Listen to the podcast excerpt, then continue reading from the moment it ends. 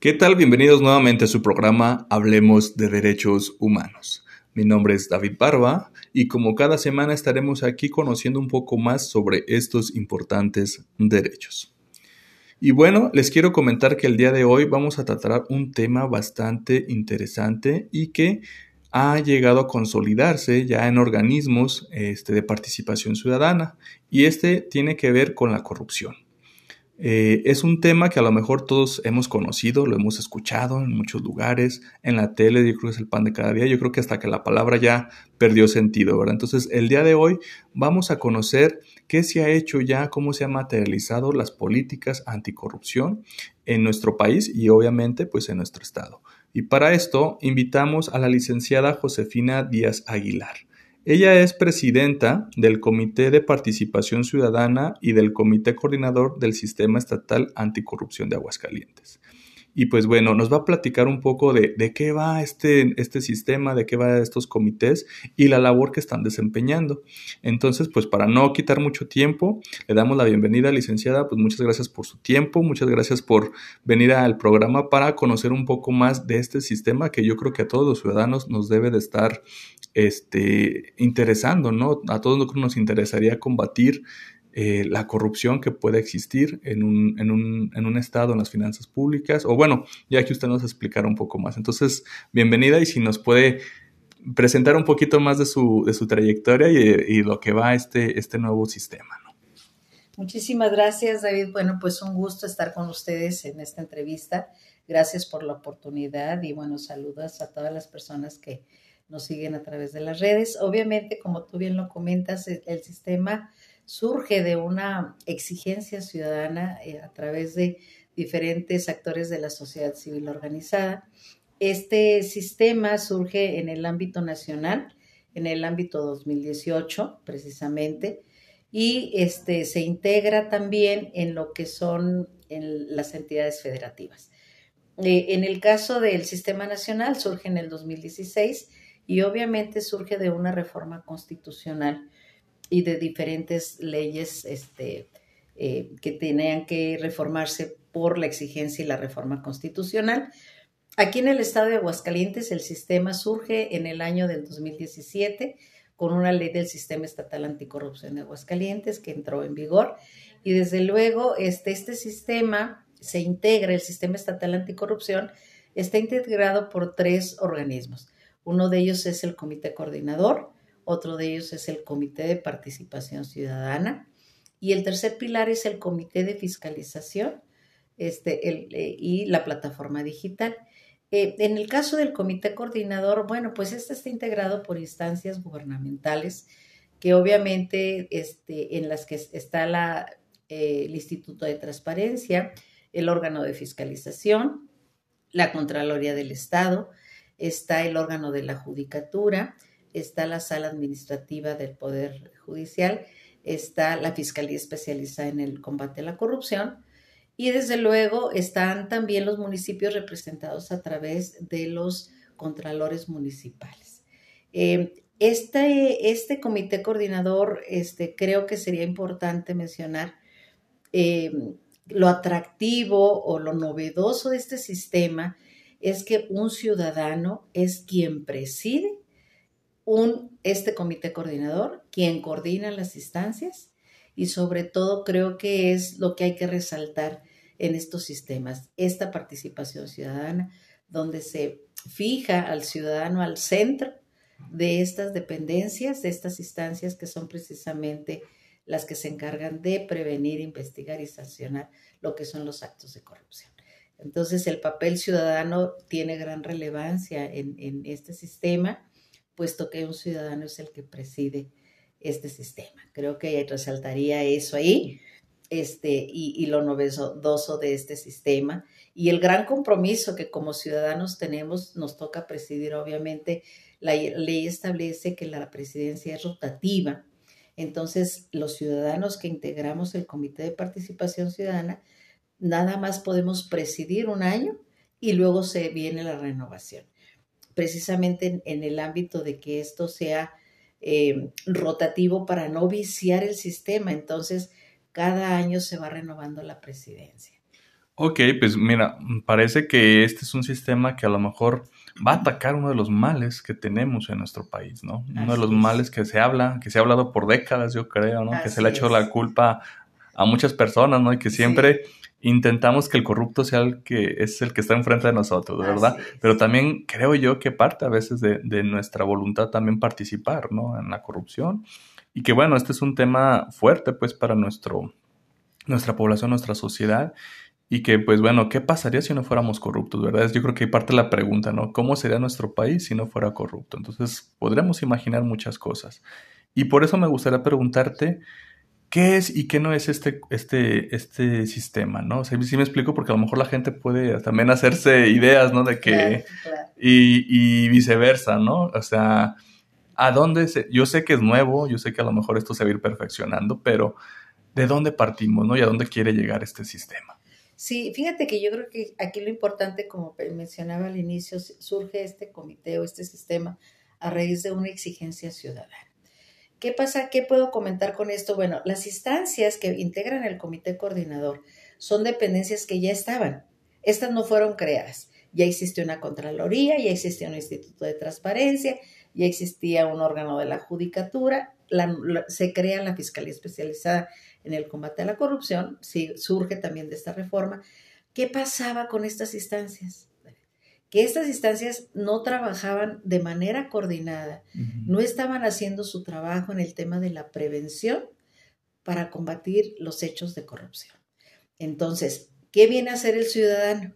Bueno, pues viene a coordinar para que estas instancias ¿sí? trabajen precisamente de manera coordinada en lo que es la prevención la investigación y la sanción de faltas administrativas y hechos de corrupción.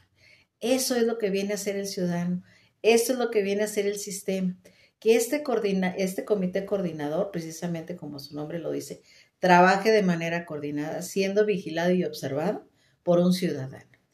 una de las atribuciones que tenemos como presidente es precisamente como integrante del Comité de Participación Ciudadana es vigilar que el sistema funcione. Entonces, aquí es donde está el ojo ciudadano. Pero obviamente un comité de participación ciudadana, un presidente, no puede eh, eh, exigir, bueno, podemos hacer recomendaciones no vinculantes. ¿Cuál es lo importante aquí? ¿Y qué invitación haría yo? A que todos los ciudadanos nos integremos en el tema de la prevención. Para que haya corrupción se necesitan dos personas. ¿verdad?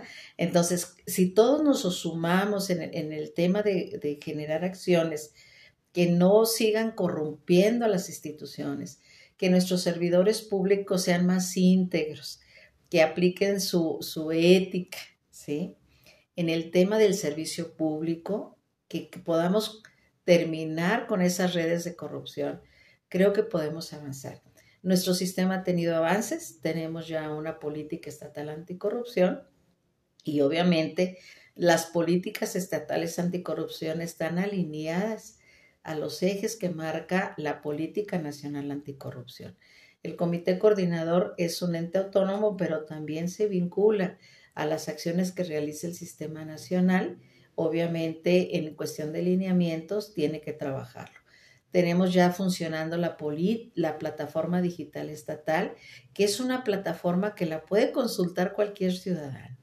Ahí vas a ver la evolución patrimonial de los servidores públicos inicial, este, eh, de, de intereses y fiscal.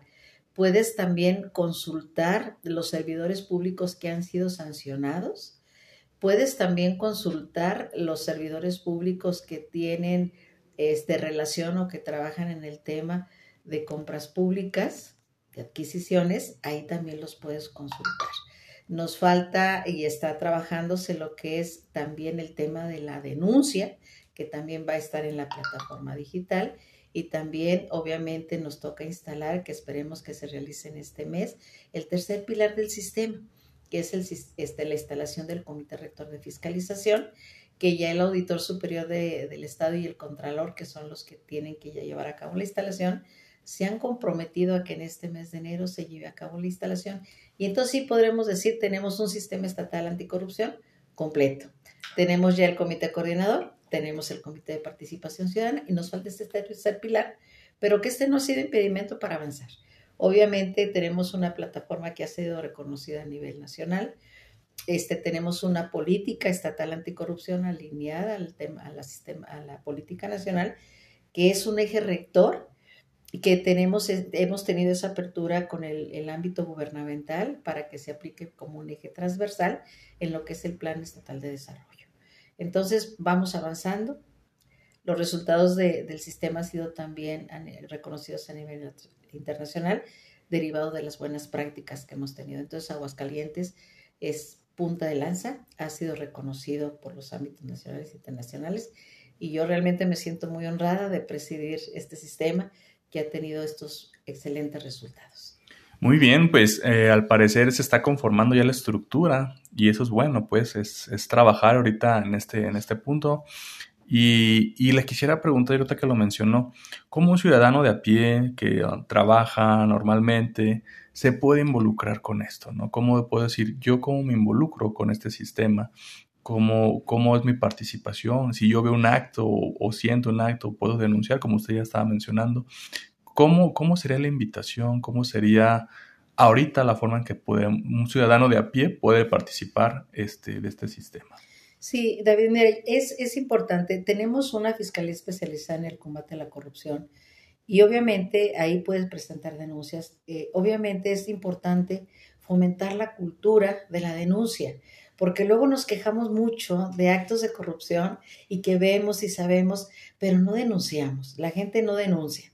Tal vez porque ha perdido esa confianza en las instituciones, pero ese es un compromiso de todos. Tenemos que generar esa cultura de la denuncia está la Contraloría del Estado, está el órgano superior de fiscalización, pero aparte también de que en estas instancias puedes acercarte a denunciar actos de corrupción, también es importante que nos sumemos nosotros como ciudadanos en esa cultura de integridad, ¿sí? De que no nos prestemos a hacer este, en esos juegos de corrupción, ¿no? Porque luego es muy fácil que te levantan la infracción y te voy a dar TEM por tal de que no me levantes la infracción, te voy a dar X cantidad. Y entonces nosotros ahí estamos fomentando precisamente este tema de corrupción. ¿Qué hacemos con esto, David? Bueno, que si tú evitas pagar una, una infracción y en el momento le das a la gente el, el, los 500, los 1000, no sé, ese recurso ya no llegó a donde debería de llegar. Y por lo tanto viene una derivación donde este recurso, que ya no llegó a donde debería llegar para ser aplicado precisamente en, en cuestiones básicas como adquisición de medicamentos, pavimentación de calles. Entonces, desde este momento nos estamos prestando a la corrupción y desde este momento estamos afectando un derecho humano, David. ¿Por qué? Porque no, si somos ciudadanos honestos, levántame mi infracción porque infringí una norma y voy y pago mi, mi, mi infracción, ¿no? Y entonces ese recurso va a entrar a un erario, que este erario me va a permitir un beneficio ciudadano, un medicamento, una pavimentación, un alumbrado público. Entonces, fíjate lo que genera eh, una acción tan sencilla como es evadir el pago de una infracción. Y entonces ya tenemos ahí una afectación en un derecho humano. En este sentido es como romper, ¿verdad? Este círculo de la corrupción. Es, romper. Y este, fomentar un círculo, digamos, virtuoso en el que pues todos nos beneficiemos. Aquí nomás para precisar, si al contrario un servidor público este, me ofrece, digamos, caer en corrupción, es donde uno puede denunciar.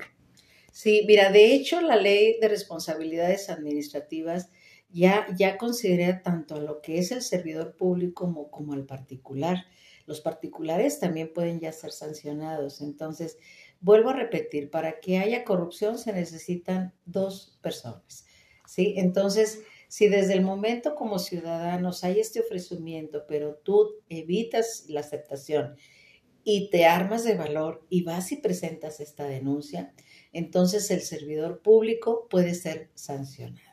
Y la ley ya establece, en apego a la norma, cuál sería este, la sanción que amerite el servidor público.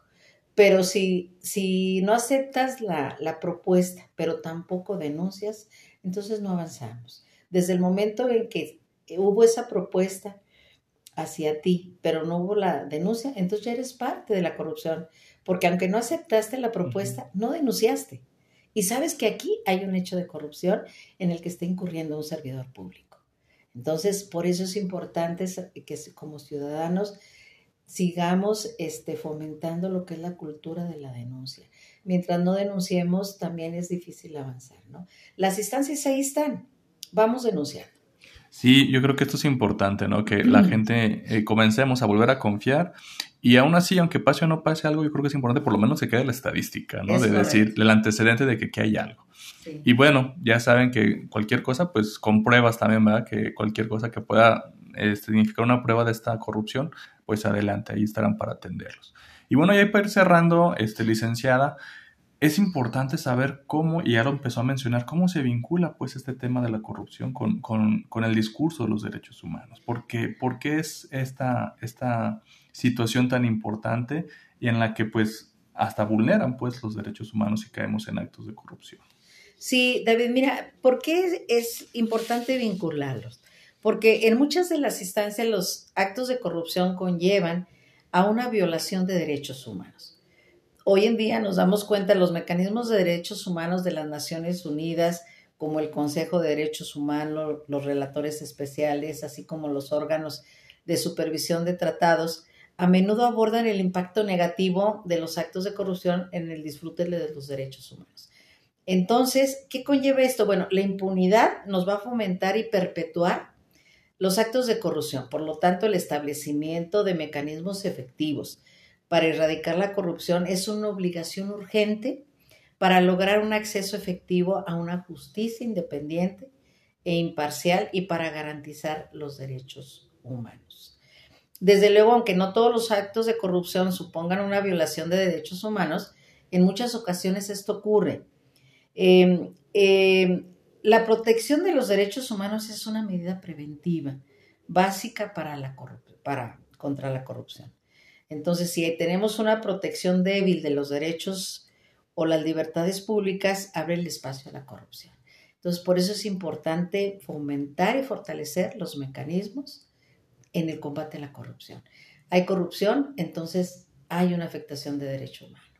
Entonces, por eso es importante y sobre todo el eh, importante establecer vínculos entre los actos de corrupción y la visión de los derechos humanos puede servir para qué. Bueno, yo mencionaría tres fundamentales que es crear conciencia en la población y en las autoridades acerca del daño de las prácticas corruptas.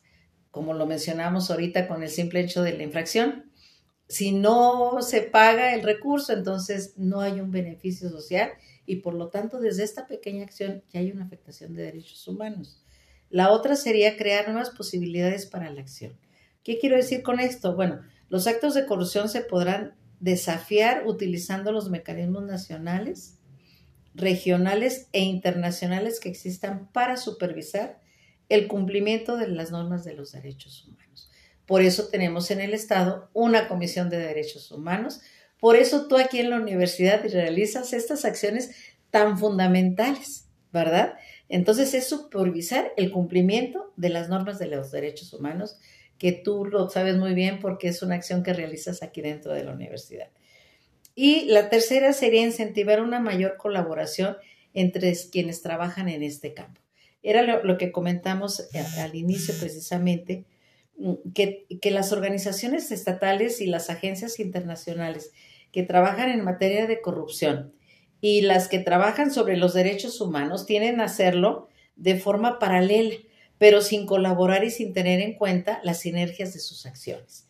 Entonces, para mejorar el impacto de los programas anticorrupción es necesario construir alianzas estratégicas que trasciendan los acuerdos sectoriales. No, pues este, yo creo que aquí el vínculo es enteramente fundamental, y es un vínculo, ¿cómo decir? Como cara de dos, las dos caras de una moneda, ¿no? Es correcto. Si, no, si hay corrupción, se, se debilitan los derechos humanos. si los derechos humanos no están fuertes, da, da permiso a que exista la corrupción. Entonces yo creo que es un tema que, que tenemos que estar este, alerta, tenemos que estar siempre presentes los ciudadanos, porque es eso, es erario público, y si es público es que nos compete a todos, ¿no? Y si hay desvíos, si hay mal, mal, malversación de fondos, pues eso evita, como usted dice, que pues no haya buen, buenos sueldos para los policías, que no haya seguridad, que no haya los servicios que integra un municipio, los que da el Estado y la federación. Entonces, es perjudicarnos al fin, de, al fin de cuentas todos, ¿no? Pues licenciada, se nos está acabando el tiempo y el tema, este, yo creo que apenas se está poniendo bueno. Yo creo, yo creo que este amerita otra visita, ya sea de usted o de alguna persona del comité. Sí, por supuesto. Este, y aquí las puertas están abiertas. Entonces, no sé si tenga por ahí algún dato de contacto donde la gente los pueda este, si quiere saber más del tema, si se quiere hacer una participación más activa, ¿dónde los puede contactar si ustedes tienen eventos? Pues para que logremos este vínculo ¿no? con la sociedad. Claro que sí. David, sí, por supuesto. De hecho, el propósito del Comité de Participación Ciudadana es precisamente coadyuvar en los logros del Comité Coordinador, pero también ser el vínculo de la sociedad con las instancias que integran el Comité Coordinador. Y desde luego, bueno, nuestras oficinas están en Avenida de las Américas 1622, tercer piso. Y este, en nuestra página también pueden ver información de nuestras de las actividades que realizamos, de los avances que tenemos. La página es CPCAGS eh, eh, perdón, eh, si es página, es CPC AGS y tenemos un correo electrónico donde nos pueden hacer llegar, por favor, sus sugerencias, comentarios y desde luego propuestas de políticas también. Lo estamos trabajando con la sociedad civil. Es cpc arroba aguascalientes.com. El teléfono de nuestras oficinas es el 449 320 4833. Ahí nos tienen a sus órdenes. Pues no queda más que agradecerles el tiempo que nos han dedicado y que, pues bueno, la invitación, como se las reitero, está abierta para más temas este, sobre esto que yo creo que es algo fundamental para ir cambiando nuestra cultura en nuestro país y mejorar. El hecho es mejorar con todo esto, ¿no? Y bueno, ya a despedirnos de ustedes que nos escuchan, eh, agradecerles la producción a Radio Universidad, el espacio La Defensoría, y si también tienen alguna cosa eh, o tema que nos quieran contactar, está nuestro Defensoría de los Derechos Universitarios UAA, y también les queremos recordar que ya nos pueden escuchar por Spotify, nos buscan como Hablemos de Derechos Humanos. Y bueno, agradecerles a ustedes que nuevamente que nos escuchan y nos seguimos escuchando aquí en su programa, Hablemos de Derechos Humanos. Hasta luego.